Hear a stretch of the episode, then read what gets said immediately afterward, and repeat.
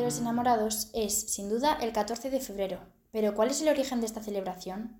Algunos historiadores sitúan el origen de la fiesta de San Valentín en la celebración de los Lupercales el 15 de febrero en la antigua Roma.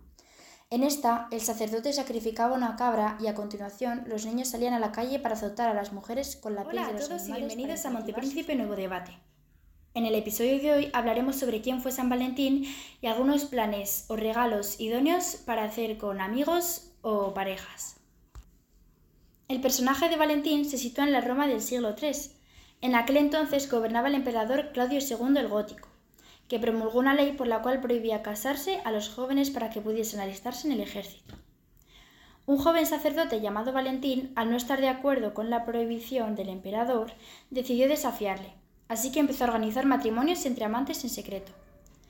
Tras ser descubierto, Valentín fue arrestado y confinado en una mazmorra, donde el oficial encargado de su custodia le retó devolverle la vista a su hija Julia, que había nacido ciega. Valentín aceptó el reto y en nombre de Dios devolvió la vista a la joven. Con esto logró que el oficial y toda su familia se convirtiesen. A pesar del milagro, el joven sacerdote siguió preso y el 14 de febrero de 269 fue lapidado y decapitado. La leyenda cuenta que Valentín, enamorado de Julia, le envió una nota de despedida en la que rezaba, de tu Valentín. De ahí a la expresión anglosajona de From Your Valentine. Julia agradecida le plantó un almendro junto a su tumba. De ahí el simbolismo de ese árbol para expresar el afecto, amor y amistad duraderos. para hacer en pareja o con amigos es, por ejemplo, ir a hacer un picnic o montar en barcas en el Retiro, un parque muy popular que está al lado de Goya. Este plan se podría rematar tomando un helado mientras das un paseo. Otro plan bastante típico es, por ejemplo, ir al cine. Eso sí que siempre es un acierto total. Por último, y si no hay mucha contaminación lumínica, se podría salir a ver las estrellas. Siempre es un paseo romántico.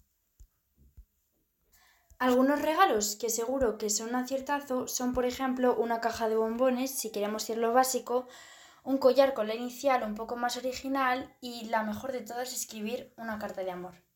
Bueno, aparte también hay otros regalos, uno muy original, por ejemplo, un kit para hacer una escultura de manos, en el que pues básicamente moldeáis la mano y pues es un bonito recuerdo y además muy original.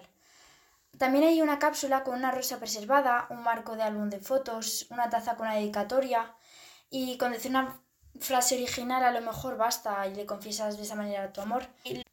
Estas son unas- algunas de las ideas para pasar eh, un bonito San Valentín y tener un buen detalle con una persona a la que quieres. Muchas gracias por vuestra atención y nos vemos en el siguiente episodio.